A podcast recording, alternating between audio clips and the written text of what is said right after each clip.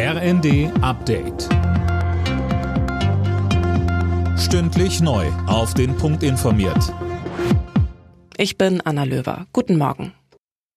Die Strom- und Gaspreisbremsen laufen zum Jahresende aus. Das kündigt Finanzminister Lindner im Interview mit dem Deutschlandfunk an. Christiane Hamper. Es ist nicht davon auszugehen, dass wir Anfang nächsten Jahres eine Notlage bei Strom und Gas haben, begründet Lindner das Auslaufen der Preisbremsen, die ja eigentlich bis März 2024 verlängert werden sollten.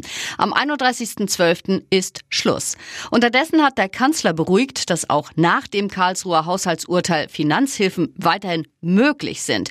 Er kündigte an, dass die Regierung die nötigen Entscheidungen für den Haushalt 2024 nicht auf die lange Bank schieben wird. Nach der Freilassung einiger Geiseln will sich das internationale Rote Kreuz an weiteren Überführungen beteiligen. Gestern waren die ersten Hamas-Geiseln freigekommen, unter ihnen auch vier Deutsche. Die Menschen wurden medizinisch durchgecheckt und werden jetzt betreut. Briefe und Postkarten könnten in Deutschland bald noch deutlich länger brauchen, bis sie im Briefkasten landen. Die Bundesregierung hat eine Novelle des Postgesetzes beschlossen und räumt der Deutschen Post damit mehr Zeit ein. André Glatzel. Erst am vierten Tag müssen Briefe und Co. zugestellt sein und damit deutlich später als bisher.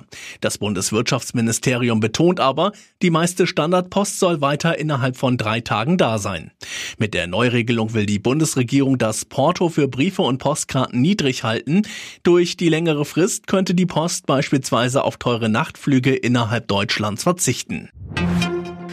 Der US-Polizist, der wegen des Mordes an George Floyd im Gefängnis sitzt, wurde offenbar von einem Mithäftling niedergestochen. Das berichtet die New York Times. Zum Zustand des Ex-Polizisten ist nichts bekannt. Der Mord an George Floyd hatte weltweit zu Protesten gegen Rassismus und Polizeigewalt geführt.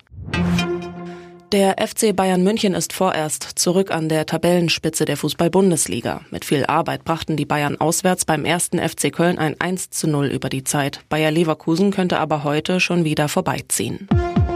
Alle Nachrichten auf rnd.de